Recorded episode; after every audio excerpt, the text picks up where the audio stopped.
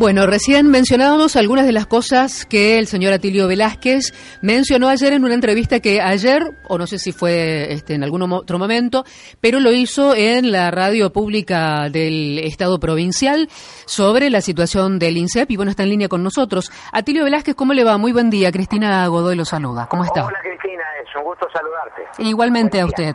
Bueno, eh, usted decía que compartía la preocupación de los gremios con respecto a la situación del INSEP. Eh, ¿Solamente por lo que después mencionaba de la situación económica en la que se encuentra el INSEP o entiende que puede en algún momento haber una maniobra de traspaso de la obra social? Mire, yo creo que lo, primero que es este, eh, importante, digamos, por la recuperación de la autoridad política, moral, es reconocer que hay un problema. ¿Entiendes? Que hay, una, hay un problema y a partir del reconocimiento de que hay un problema empezar a buscar la solución. Ahora, si nosotros eh, buscamos los responsables muy lejos o fuera del organismo específicamente, este, estamos tratando de evitar reconocer los problemas que existen en el INSEP.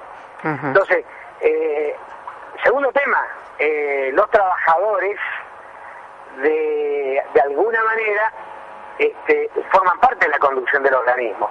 Es decir, el, el sector pasivo tiene un vocal, el sector este, pasivo tiene un síndico, los trabajadores tienen, eh, tienen un vocal en el organismo y tienen un síndico. Este, eh, el Estado tiene, en este caso, tiene la secretaria general del sindicato de síndico, o sea que, o sea, se, duplica, digamos, la participación. Entonces, eh, si nosotros reconocemos que hay un problema y sabemos cuál es el problema, ¿cómo nosotros podemos solucionar el problema? Ahora, si le tiramos la pelota a todos los demás, es negar, digamos, de que este, eh, eh, el problema existe, ¿no? ¿Y cuál sería, eh, qué sería reconocer el problema, este Velázquez? Bueno, primero, ayer una jubilada me para en la calle y me dice, aquí yo pagué hoy 800 pesos de plus. Tuve que irme por el tema de la, la el, este, el, control, digamos, de mama, de útero, eh, me han cobrado 800 pesos de, plus. Entonces, el plus existe. Ahora, el organismo como tal, la gerencia de obra social, ¿quién, ¿quién está en la gerencia de obra social? ¿Qué hace ese hombre que está en la gerencia de obra social que no se ocupa del plus? Bueno, cuando nos hacemos esta pregunta, descubrimos que el gerente de obra social se colocó, digamos, cuando me cambiaron a mí. Después que yo me fui, pasaron muchos vocales y varios presidentes. Eh, ese, ese gerente de la obra social continuó. ¿Por qué?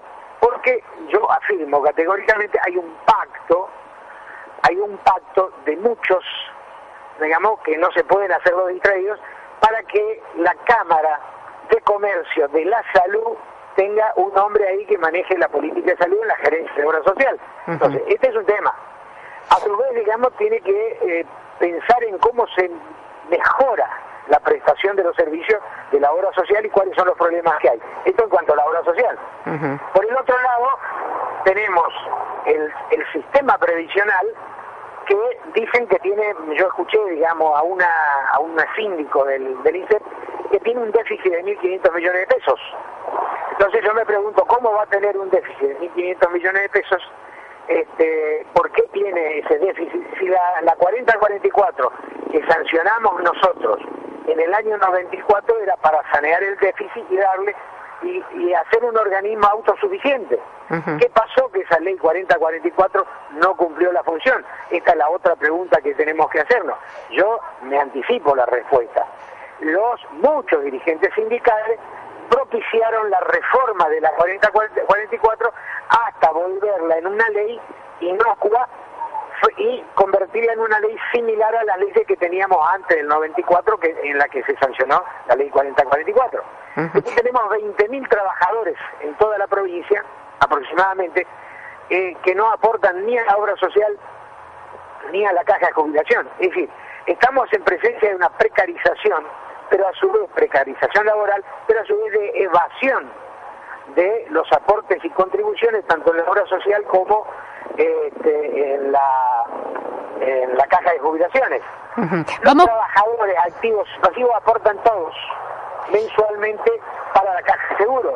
¿Por qué la caja de seguro le debe a los afiliados más de 100 millones de pesos este, en este momento? O sea, es innumerable la cantidad de temas y problemas que tiene el organismo, porque hay organismos de la administración pública que hace más de 10 años no pagan los aportes.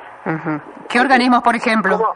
estoy enumerando, estoy enumerando los problemas para que te des cuenta de que estos son los temas que tenemos que sentarnos. Y después sale una polémica, Cristina, que te quiero ya adelantar, digamos, porque no sé si me va a preguntar o no.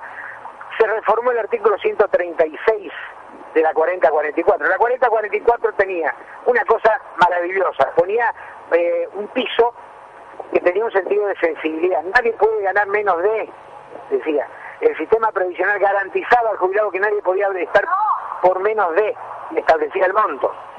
Y establecía un monto superior, nadie puede ganar más de 12 salarios mínimos del, del empleado público en la administración pública. ¿Cuánto es el salario mínimo de un empleado de la administración pública? ¿4.000, 5.000? 12 por 5.000 estamos hablando de 60.000. Se modifica el artículo 136 de la 4044, se libera esto y hoy va podemos tener jubilado de 150.000 pesos.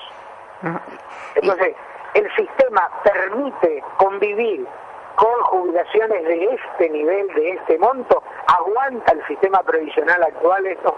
Bueno, estos son los temas que tenemos que sentarnos a debatir, a analizar por parte de eh, las organizaciones sindicales. Es decir, no ver, digamos, de que el lobo se viene, digamos, como el pastor mentiroso, que si siempre amenazaba que el lobo venía, el lobo venía, hasta que un día vino el lobo y se lo tragó absolutamente a todos. Es decir, entonces, pónganse, siéntense y discutan todos estos temas. Hay regímenes de excepción, los judiciales es un, sistema que hay que cuidarlo, la policía, ¿qué, qué, cobertura previsional tiene que tener un policía que está luchando en la calle, que un día le pegan un tiro, queda discapacitado, esa familia este, queda sin un ingreso y, y además con el problema humano de la discapacidad de un agente de policía? ¿Cuánto le corresponde de salario mensual a un discapacitado. Bueno, estos son los temas. Ya no podemos decir la policía es la culpable del déficit previsional. Eh, van rotando, van buscando un culpable siempre lejos del dirigente que habla. Mm, el dirigente que habla es docente, dice los culpables son la policía. Si es la policía, dice los culpables son los docentes. Si no es ni docente ni policía, dice los culpables son los del Poder Judicial. No, hay que centrarse, diseñar un modelo previsional, garantizar el funcionamiento del seguro, como nosotros previmos en la ley 4044, que sea un sistema de previsión que tenga fondos propios, no como hoy que los fondos tienen fondos cero, o sea que el, el, el, el INSEP no puede enfrentar absolutamente nada. Eh, Velázquez, usted decía recién... sí. Cristina, pero me apasiona. No, está bien. Eh, usted decía como uno de los primeros problemas el tema, bueno, que repercute directamente ¿no? en el usuario cuando se va a atender con el médico y le quieren cobrar el plus. Eh, usted había instrumentado un sistema de este, planillas y de registro a la salida de, los eh, sanatorios o consultorios para ver, bueno, quién cobraba plus. Pero esto igualmente no hizo que se dejara de cobrar definitivamente el plus. Eh, pero dije más. Establecí una caja chica en cada una de las delegaciones de toda la provincia. Cada delegación del INSEP tenía una caja chica. Entonces venía un jubilado como ayer me vi una, jubilada que se hizo todo el sistema de control de este, por el, Papa Nicolau, este, el, análisis de mama, todas esas cosas, se hizo que le costó 800 pesos. Entonces nosotros establecimos una caja chica en todas las delegaciones de la provincia. Venía el afiliado, hacía la denuncia y le preguntábamos, ¿quién, ¿cuál fue el médico? Y bueno, eh, no, fue una médica, fue Cristina Godoy. Ah, Cristina Godoy. Haceme una nota, haceme una nota donde vos me decís que Cristina Godoy, eh, vos le diste la orden de la orden médica número tanto y te cobró 800 pesos. Más, te devolvemos los 800 pesos, firmás la nota. ¿Y qué hacíamos después? Le debitábamos de, la, de, la, de lo que había que pagarle al médico por su servicio, le, descontábamos los 800 pesos que le había cobrado este, a ese afiliado. Es decir, que el sistema funcionaba de forma directa y eficiente muy bien. Ahora, eso no, eso no es... terminamos, Cristina? Sí. ¿Cómo terminamos, Cristina?